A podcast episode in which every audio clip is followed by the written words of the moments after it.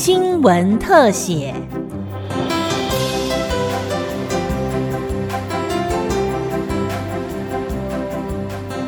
听众朋友您好，欢迎收听今天的新闻特写节目，我是吕云宗。今年六月十八号是国际停止网络霸凌日。六月初，正当全国疫情三级警戒，正大一名学生在网络论坛发文批评他人，疑因不堪遭反扑公审的压力，在租屋处坠楼轻生，并留下遗书指控被网络霸凌。台湾网络兴起一二十年来，现代人的生活已经和网络密不可分，但躲在键盘后的酸民、正义魔人酿成憾事不曾停歇，不少被霸凌者依旧彷徨无助。遭遇到网络霸凌，就只能隐忍或自伤吗？今天的网络八零后系列报道就要为您探讨：谁能拉他们一把？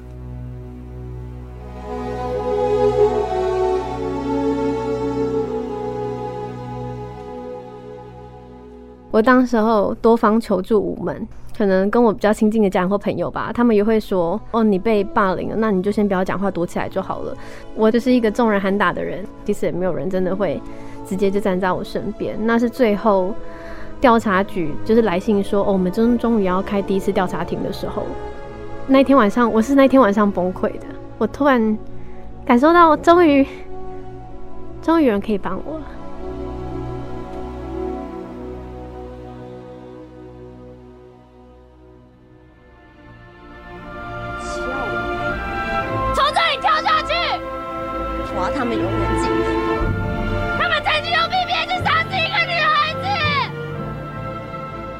这是十年前改编自 PTT 事件，让网络世代相当有感的电影《BBS 乡民正义》。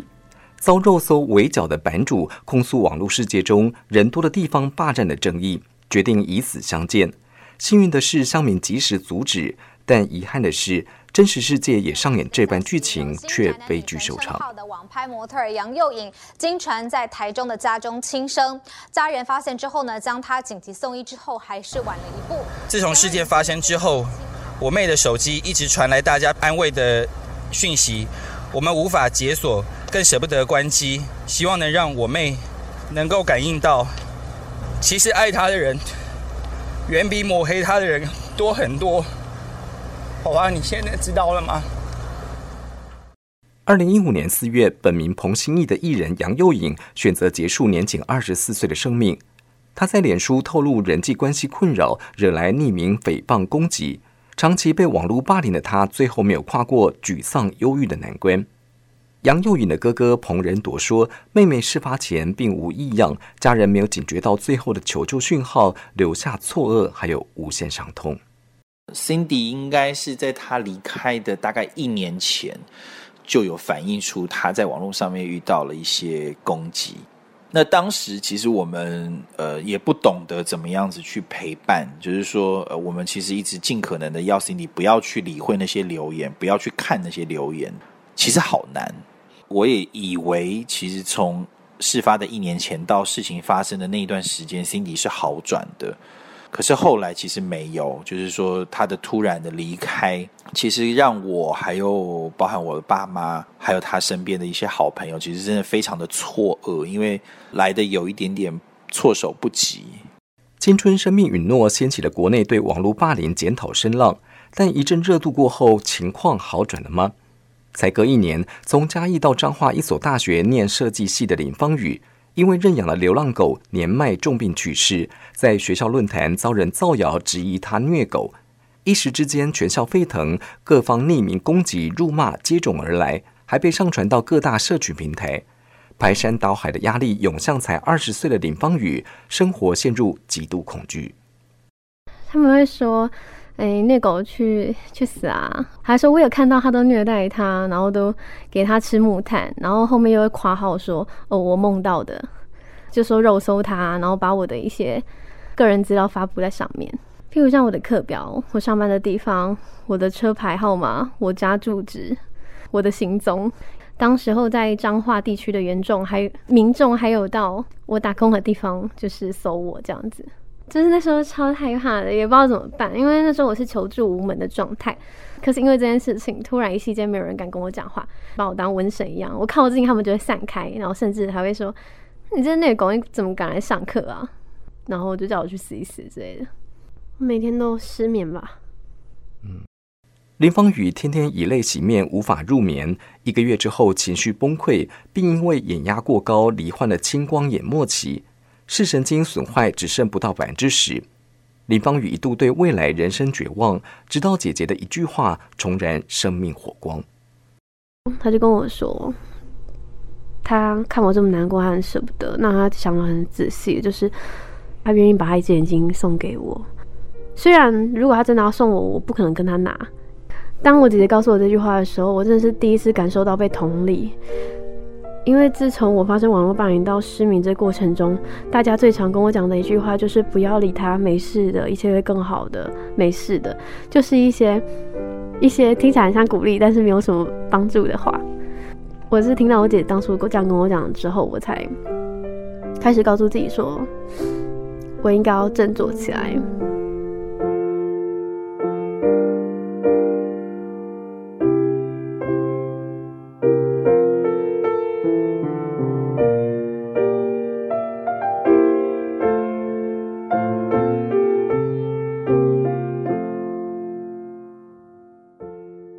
霸凌 （bullying） 是挪威研究霸凌领域先驱的心理学家在一九七九年就提出的名词。随着网络和通讯科技发达，实体霸凌延伸到网络上，其中又以发生在青少年最多。对于一九九六年后出生在手机社群伴随长大的这群网络原住民来说，网络就像呼吸空气般的自然。正大传播学院教授黄薇薇研究发现，台湾青少年一周使用手机上网时间将近四十小时，几乎是运动时间的四倍之多。真实生活和网络世界高度重叠，一发生的问题很难有缓冲。他一次上网的时间太长，那一次上网时间过长，而没有中间有一个缓冲的时候，可能进了半小时之后，你就已经完全适应了原来网络上面的那个氛围。那现在的确，网络上大家讲话会比较直接，甚至有时候我们觉得其实是非常侮辱人的。那在这个侮辱人的过程中，那网友或者是当事人，他可能。当下觉得很难受，但是他又继续挂在网络上，又没有一个适当的回应，或者是擦枪走火，这样的情形就非常的普遍。所以就是说，希望上网频率好高，要好过一次上网时间过久。联合国对全世界三十个国家进行调查，有三分之一的青少年都曾经遭遇网络霸凌。Google 搜寻趋势显示，搜寻网络霸凌关键字比十多年前增加了三倍。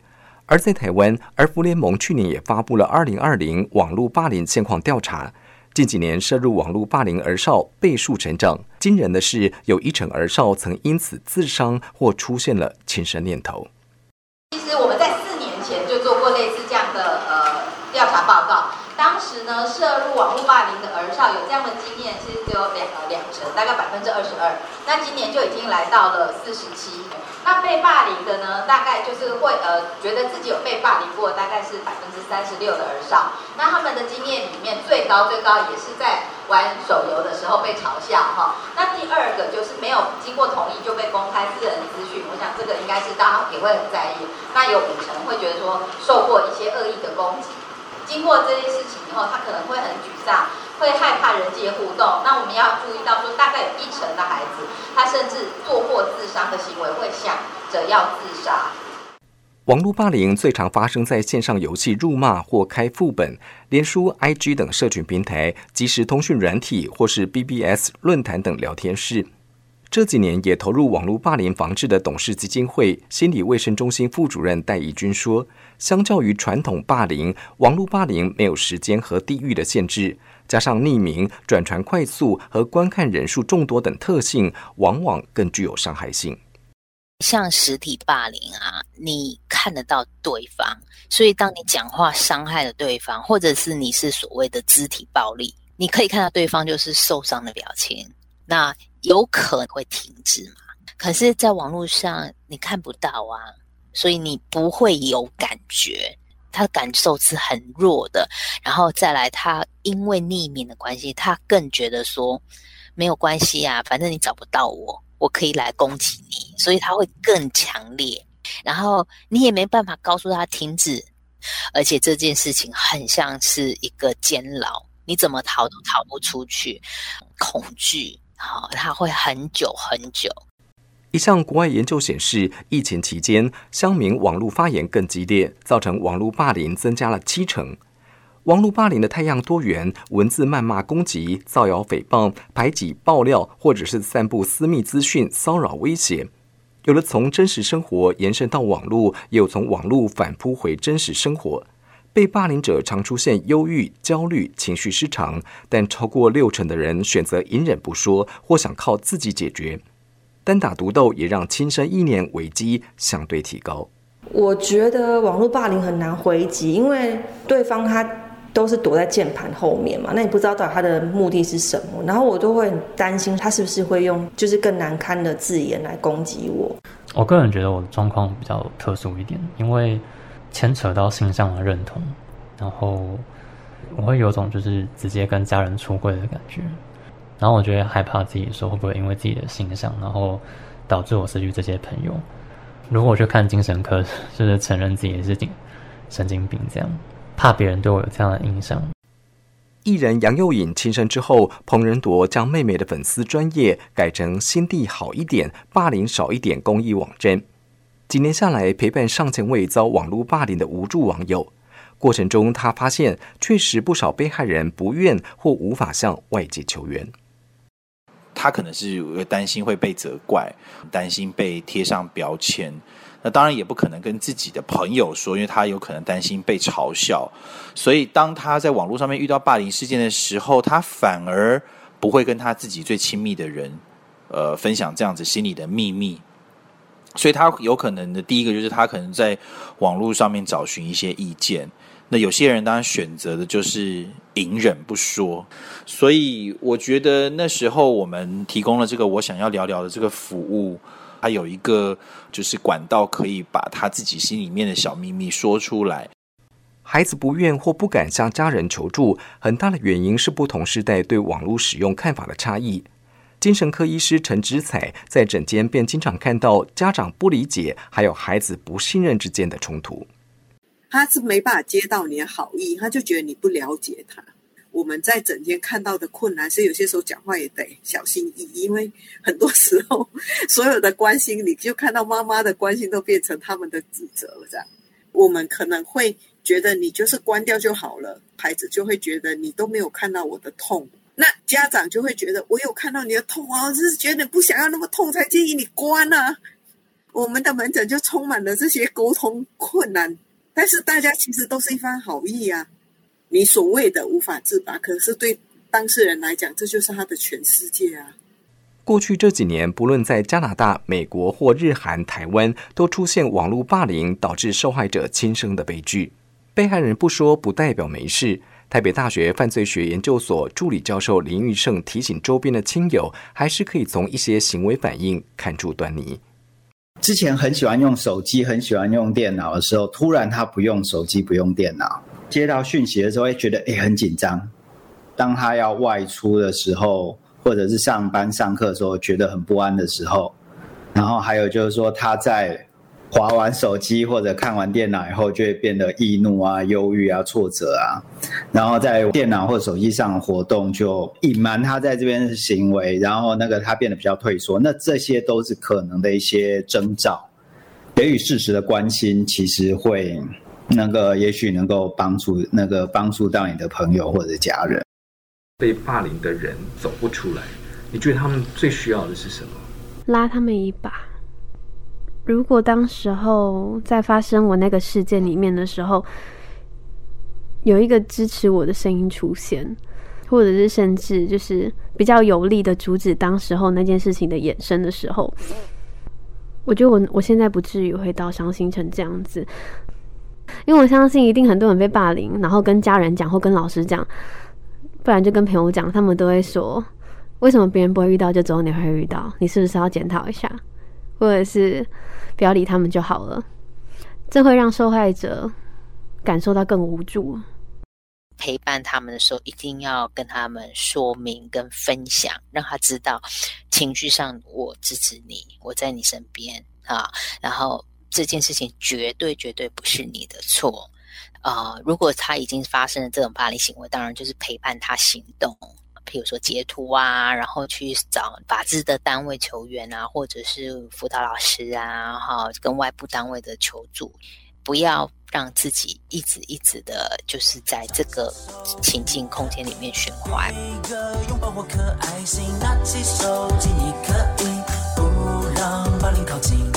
悄悄手指，你可以。Hello，嗨拜，我听你拿起手机，你可以防治网络霸凌最釜底抽薪的方法就是没有加害人，但提升网络素养这项工程绝非一蹴可及，避免伤害扩大显得相当急迫。国内投入防治的单位并不少，除了教育部，政府也委托民间成立了 iWin 网络内容防护机构，提供民众申诉。包括了儿福联盟、白丝带关怀协会、董事基金会等民间团体，也都努力参与防治。不过，除了宣导影片、咨询专线，如何加强横向联系，以及用更贴近青少年需求的方式，或许更重要。那时候知道有这些管道吗？哦，当时其实不知道，就是想自杀的那个事件大概过后，然后去。呃，跟心理医生求助时，他才有提供一些智商或者是协助的管道给我，那我才知道说有这些组织关心霸凌的这个单位其实并不少，只是大家过去可能习惯的就是说，哎，他们是透过呃实体面对面的访谈，或者是透过呃一个四码的专线电话去服务，可是呃很多的网络的这个一些原住民，包含电话，其实它不容易接近。所以，当时我们想做的事情就是，哎，我们从网络出发，然后或许把一些他实际上比较有经验，而且比较有资源的单位，能够透过网络的方式串联在一起。在网络霸凌事件中，除了加害人和被害人之外，还有一个关键角色就是旁观者。研究显示，如果有旁观者当下愿意站出来发声，太办霸凌行为就有可能被停止。你的不作为会让这个受害者他有感受到更深伤害感，因为他知道有人在看，可是没有人跳出来帮他讲话。那国外也有一个调查曾经指出，是说网络霸凌事件的发生哦，有百分之五十，你有旁观者发生，请大家停止的行为的时候，他就会被停止了。所以那个代表的是说，哦，旁观者你不要忽略了自己的角色。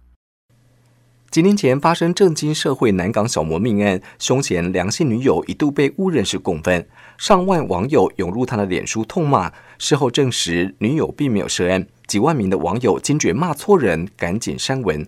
iWin 申诉组长韩浩云说：“或许无法强求旁观者多做些什么，但如果能当个聪明旁观者，更有机会拉被害人一把。”南港小魔的案件，我看到两万多人骂我的时候，我大概觉得全世界都不在我这边了。我是不是还有存在的必要，或有其他也许负面的想法出现？这样，有时候我们的不帮助不是我们的不愿意，而是我们真的评估之后觉得自己也无能为力。但没有那么无能为力，没有人要你去对抗那么大的势力。你知道，帮助不见得要那件事情被处理，帮助是只要有人他知道有人陪他站在一起，那个孤独感。那一个被全世界背叛的感觉，我觉得都会减轻很多。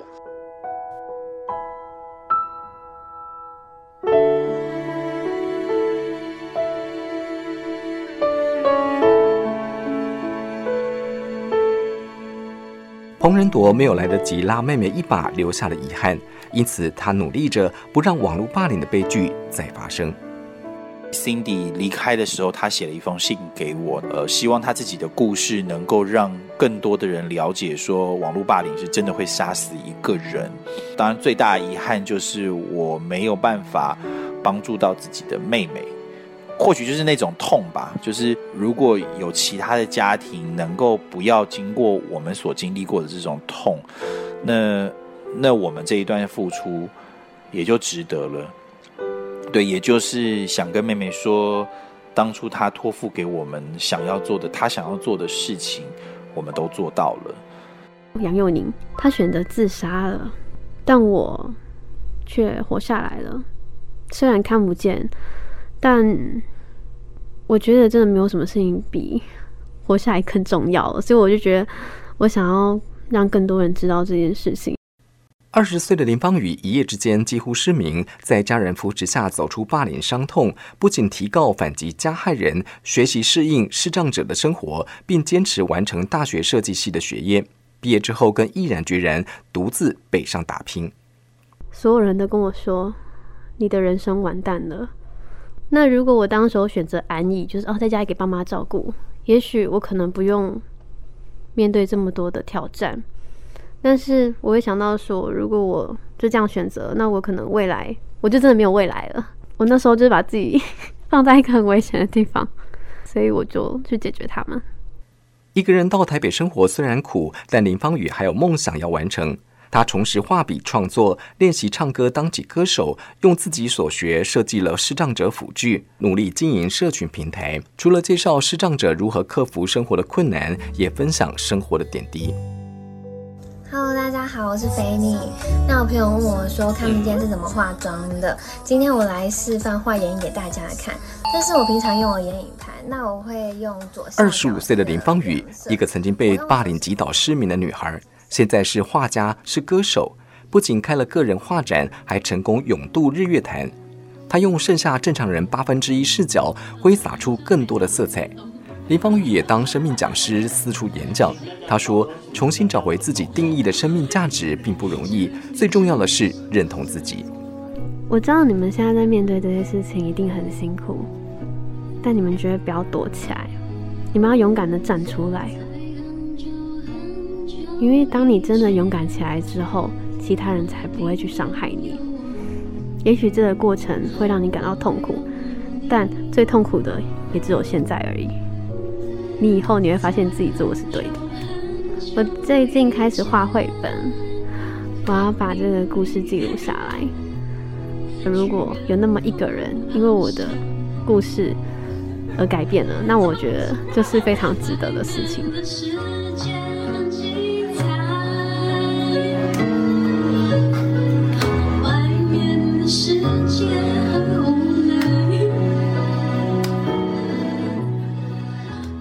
络世界里，一句有心或无意的话，可能毁掉一个人；在旁观看的人愿意站出来，一句话也可能救了一个人。遇到网络霸凌的你，千万不要躲起来被无助吞没。许多团体提供咨询和解决问题的资源，可以拉你一把。当个勇于求助的被害人，你一定可以拉自己一把。